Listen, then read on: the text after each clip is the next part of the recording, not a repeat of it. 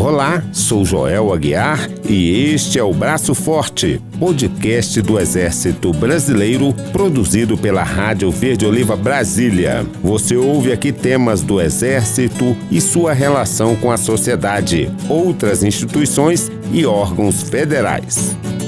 A energia fotovoltaica é outro nome dado à energia solar, também conhecida como energia solar fotovoltaica. Energia fotovoltaica é a energia produzida a partir da luz solar e pode ser gerada mesmo em dias nublados ou chuvosos. Quanto maior a incidência de radiação solar sobre as placas solares, maior será a quantidade de energia elétrica produzida. A energia fotovoltaica é considerada uma fonte de energias alternativas, renovável, limpa e sustentável. Sobre esse tema, vamos conversar com militares da Diretoria de Obras Militares para saber como o Exército se relaciona com esse tema. Nós recebemos aqui no estúdio o Tenente Coronel Heron Alves dos Santos que é do quadro de engenheiros militares e integrante da DOM. É uma satisfação falar com o senhor. Muito obrigado pelo convite. Como está o processo de implantação de energia fotovoltaica no Exército Brasileiro? Inicialmente, eu gostaria de destacar duas diretrizes do comandante do Exército relacionadas ao tema. A diretriz 21, que é a racionalização de recursos financeiros, e a 34, que é o emprego de fontes alternativas de energia. Nesse contexto, em levantamento recente, foi observado que o Exército gasta cerca de 240 milhões por ano com energia elétrica, o que é um valor muito alto. E a meta, né, imaginada diante desse problema, imaginada pelo chefe do nosso Departamento de Engenharia e Construção, DEC, é reduzirmos isso em cerca de 50 milhões, o que representa a construção, por exemplo, de um bloco de PNR, que é próprio nacional residencial, de 72 apartamentos. Então, essa economia equivale a um prédio de 72 apartamentos para o Exército, e essa é a nossa meta. Nesse contexto, nós temos o Programa de Eficiência Energética que foi instituído pela Lei 9.991 do ano de 2000, que obriga as concessionárias de energia elétrica a desembolsar 0,25% de sua receita operacional líquida em projetos de eficiência energética. Isso que resultou a possibilidade de se utilizar a energia fotovoltaica como essa energia limpa.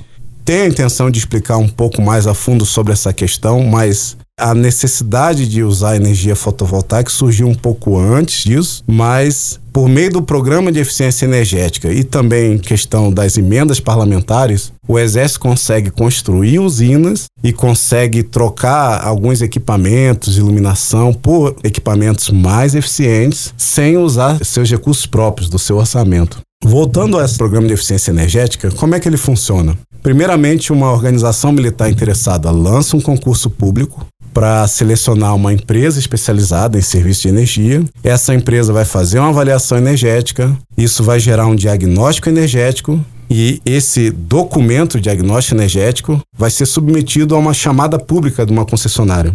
Porque ela precisa fazer isso anualmente para gastar aquele 0,25% da receita operacional líquida. A proposta sendo selecionada, aí ocorre a execução do projeto e aí, nesse caso, a organização militar vai ter um projeto executado de eficiência energética sem investir nenhum recurso próprio e nenhum recurso do Exército. E isso é algo muito interessante. Interessantíssimo. Nesse contexto, a DOM, Diretoria de Obras Militares, tem orientado os grupamentos de engenharia, as comissões regionais de obras, os serviços regionais de obras para a realização de ações junto às concessionárias, buscando identificar oportunidades. E o maior avanço que nós conseguimos até o momento foi aqui na área do Comando Militar do Planalto. Aqui nós conseguimos, por meio de ação da Comissão Regional de Obras da 11ª Região Militar, uma economia ao orçamento do Exército em torno de 6,4 milhões de reais. E isso aí inclui a entrega gratuita da concessionária. Vai entregar gratuitamente duas usinas fotovoltaicas da ordem de 590 kW pico no próprio Comando Militar do Planalto e outra usina de 454 kW pico na Escola de Inteligência Militar do Exército, de maneira totalmente gratuita e além da substituição de mais de 10 mil lâmpadas por outras mais eficientes, utilizando a tecnologia LED. O senhor já falou aí, de certa forma, de algumas das vantagens dessa energia. E para a instituição mesmo, porque nós não estamos gastando do nosso orçamento. Além dessas, quais são as outras vantagens que seriam interessantes a gente mencionar? A principal vantagem é essa, né, que você mencionou, que é a redução do consumo e dos gastos de energia elétrica, liberando recursos financeiros para atividades fim do Exército Brasileiro, como aquisição de materiais e sistemas de emprego militar, adestramento de tropas. A gente deixa de gastar com energia elétrica, que é uma atividade meio para funcionamento das organizações militares do Exército, e gasta com a atividade fim do Exército, esse recurso, que é um recurso muito nobre e difícil de ser obtido e tem sido reduzido ao longo dos anos. Destaco ainda que em alguns locais, como por exemplo a região de fronteira, Amazônia, etc., o benefício muitas vezes vai muito além do financeiro. Nesse caso, leva-se energia limpa e renovável aonde não há conexão com a rede da concessionária. Eles estão desconectados. Fazendo isso, nós estamos beneficiando pelotões de fronteira e comunidades adjacentes que são fortemente dependentes de geradores diesel. E tem toda uma restrição de utilização de energia, só pode utilizar de tal hora até tal hora. Nós estamos levando mais conforto Além disso, mais segurança energética para essas organizações. Os pelotões especiais de fronteira normalmente eles são rodeados por comunidades ribeirinhas ou também até por parte de cidades ou adensamentos de povoados indígenas. Essas pessoas elas serão contempladas com essa energia produzida nos pelotões? Às vezes são, às vezes o que tem de energia atende apenas a comunidade militar e em algumas situações é possível ainda garantir que essas comunidades próximas também sejam beneficiadas e é a nossa intenção. Como é que funciona essa questão da emenda parlamentar? Ela é possível? Tem sido bem aceita? Como é que está funcionando? Esse é um trabalho que é desenvolvido pelo Gabinete do Comandante do Exército, em parceria com o Estado-Maior do Exército e com a Secretaria de Economia e Finanças. O DEC, Departamento de Engenharia e Construção, tem participado desse processo e normalmente se busca entre os parlamentares aqueles interessados em investir parte do recurso que eles gerem em atividades do interesse da força terrestre. Dentre essas atividades de interesse ou esses objetivos da Força Terrestre, nós temos também a construção de usinas. Então, por exemplo, no ano de 2023, e já está em execução isso, nós temos cerca de 5 milhões e 400 mil reais em emendas parlamentares, o que vai totalizar o equivalente a quase um megawatt instalado em nossas organizações militares.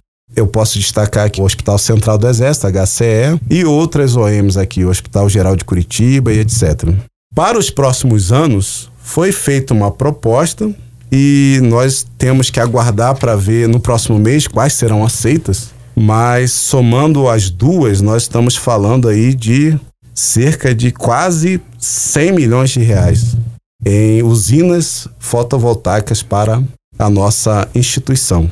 E é um investimento que, ao longo do prazo, ele rende para a própria nação. O parlamentar ele faz um investimento em energia renovável, energia limpa, ele beneficia a instituição e ele beneficia a sociedade brasileira como um todo. Exatamente. E eu destaco ainda o seguinte, junto com aquela questão do programa de eficiência energética, e eu mencionei o que aconteceu aqui na área do Comando Militar do Planalto, e isso tende a se reproduzir nos outros comandos militares diários, em função até de reuniões que têm acontecido. Por exemplo, gostaria de citar uma que ocorreu entre a Diretoria de Obras Militares e a empresa concessionária Neoenergia, que atua tanto no Distrito Federal quanto em São Paulo, Pernambuco, Rio Grande do Norte, Bahia, Mato Grosso do Sul.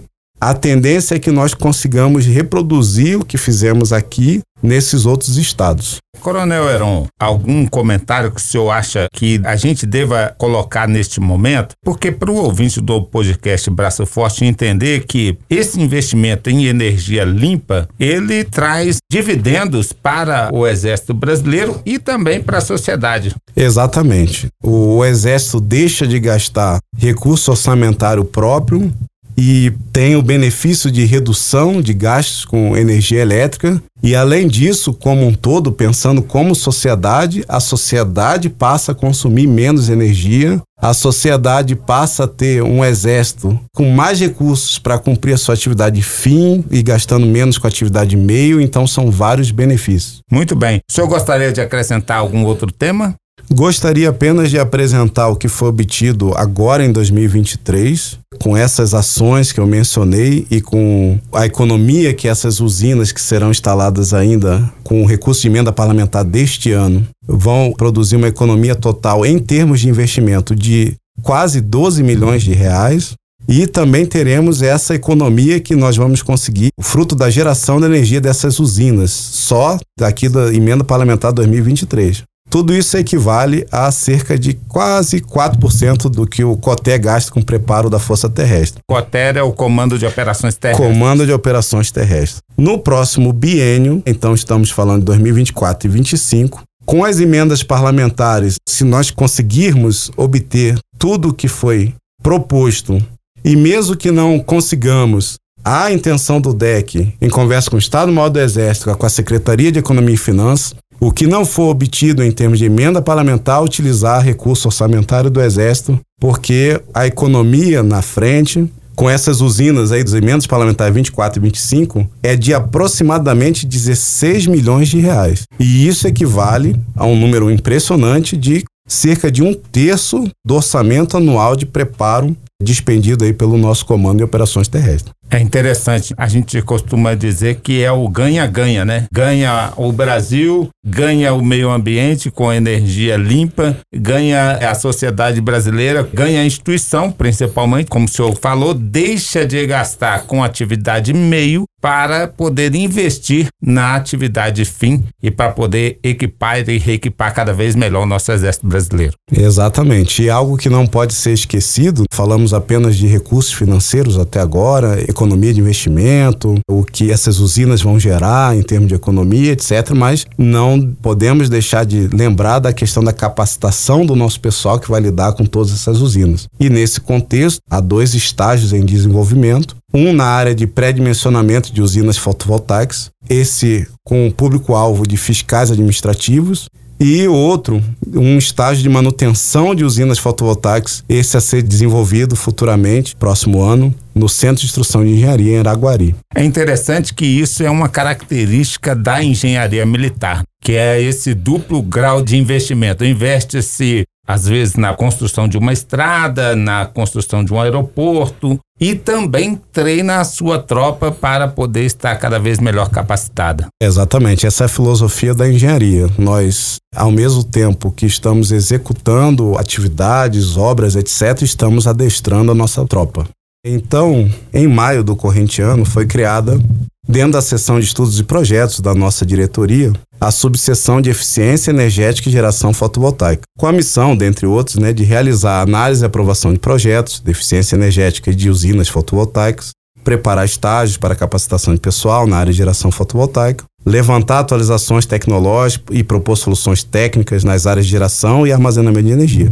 Naquele mesmo mês de maio, ocorreu o primeiro workshop de eficiência energética e geração fotovoltaica, com a participação de integrantes da Secretaria de Economia e Finanças, do Departamento de Engenharia e Construção, Gabinete Comandante do Exército, todos os grupamentos de engenharia, comissões regionais de obra, Serviço Regional de Obra, dentre outros. E de lá para cá, durante as visitas de orientação técnica, a diretoria de obras militares tem orientado os comandos militares de área, as regiões militares, as brigadas, em assuntos relacionados ao programa de eficiência energética e em geração fotovoltaica. Atualmente, a nossa subseção recém-criada possui apenas dois integrantes. Que é o senhor e o subtenente De Bastiani, não é isso? Exatamente. E há previsão de crescimento dessa subseção, de modo a fazer frente a esse crescente interesse da força em eficiência energética e geração fotovoltaica.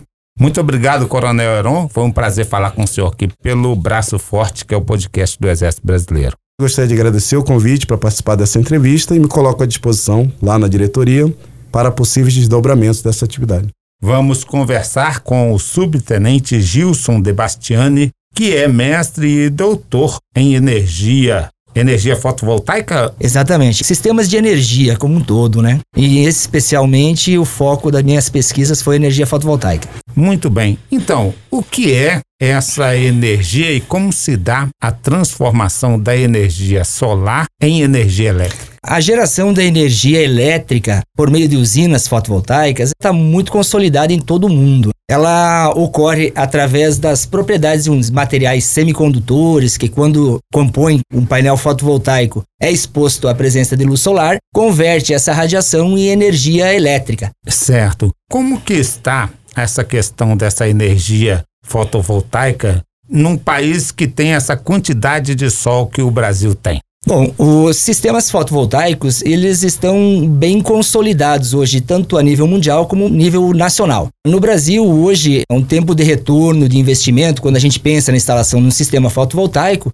ele fica na ordem de 4 a 6 anos para uma usina que vai fornecer energia durante 25 anos. Então está bem consolidado e a gente vê muitos órgãos instalando, órgãos públicos, no exército mesmo, diversos casos que já foram instalados, alguns em projetos, mas mesmo na sociedade como um todo, é muito ampla a divulgação de sistemas fotovoltaicos pela característica, a pegada de carbono. Um sistema fotovoltaico ele funciona de forma silenciosa, não produz ruídos e nem gases de efeito estufa. Como que está a energia fotovoltaica aqui em Brasília e no Exército Brasileiro, aqui no Quartel-General do Exército? O quartel-general do Exército é o primeiro caso de uma usina fotovoltaica de grande porte que foi instalada no Exército. É uma usina de 28 mil metros quadrados que está em operação desde março de 2022 entregando em torno de 60% da energia que é consumida aqui no quartel-general do Exército. E essa usina ela é considerada a maior usina fotovoltaica urbana instalada em solo no Distrito Federal. E como eu falei, além de ser a primeira de grande porte, é a maior atual existente no Exército Brasileiro. Daqui a quanto tempo ela vai passar a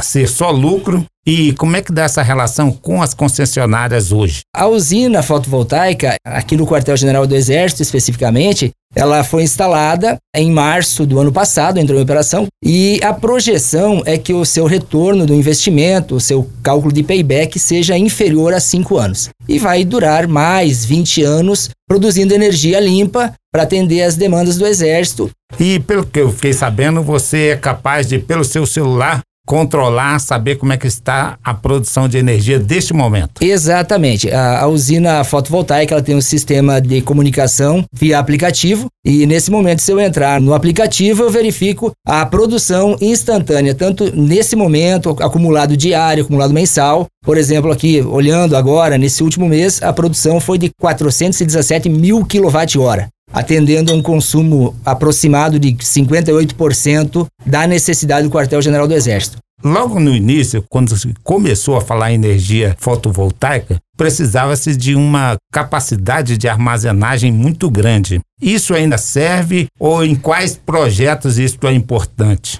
Então, quando a gente avalia o conceito fotovoltaico, nós temos que analisar dois cenários. O primeiro cenário é quando o sistema é conectado à rede de distribuição, onde a gente tem uma unidade militar ou uma propriedade que tem acesso a uma rede de distribuição normal das concessionárias, é o que a gente chama de sistema on-grid, e os sistemas isolados. Sistema isolado é que não tem esse apoio de rede de concessionária. Então, nos primeiros casos, a gente não usa baterias, conecta a usina direto na subestação ou no quadro geral de uma residência e a energia que é produzida instantaneamente, se não for consumida, ela vai para a concessionária, atende outras necessidades e gera créditos que retornam para o consumidor no final do mês. Especificamente nesses casos isolados, que a gente tem muitos casos na Amazônia, no Mato Grosso, onde nós temos os pelotões especiais de fronteira, aí sim existe a necessidade de banco de baterias. Existe a usina, ela é um pouco diferente a topologia dela, existe configuração de inversores diferentes, mas com baterias que armazenam a energia durante o dia para consumo durante a noite. Vamos falar um pouquinho mais da usina em si. Esse material condutor, como é que está a questão da produção nacional? Ainda é mais barato você importar? Como é que funciona isso? No nosso caso, a gente sempre faz contratação via concorrência pública, né?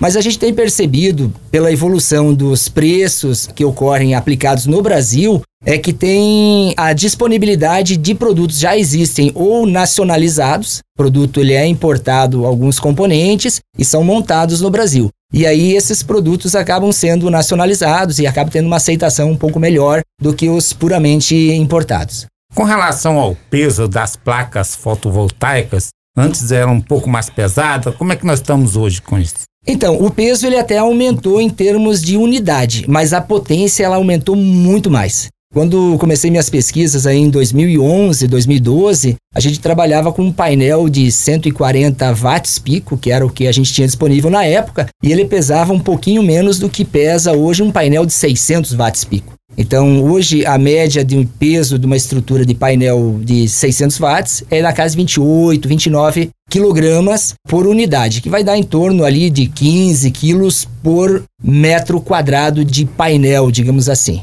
Debastiane, a vantagem, claro, cinco anos para uma instituição é um tempo relativamente pequeno, mas talvez para um investidor que esteja nos ouvindo agora, seja um investimento de médio a longo prazo. Você ainda, na sua experiência como técnico e como professor dessa área, você acha que vale a pena até para quem está nos ouvindo, que é um indivíduo, investir nessa produção dessa energia? Com certeza. Quando a gente fala em termos de sustentabilidade, a gente fala produção de energia limpa, fala outros conceitos não apenas no pilar financeiro. A sustentabilidade como um todo, ela sempre é ancorada em três pilares: sustentabilidade financeira, sustentabilidade ambiental e o conforto para a população. Então, o fotovoltaico ele atende esses três parâmetros, né? E acaba sendo muito viável, porque um sistema que se paga em 5, 4 ou 6 anos e tem uma vida útil de 25, ele tem atraído muito a busca por sistemas assim, porque a pessoa física ela pode parcelar com o valor da sua fatura de energia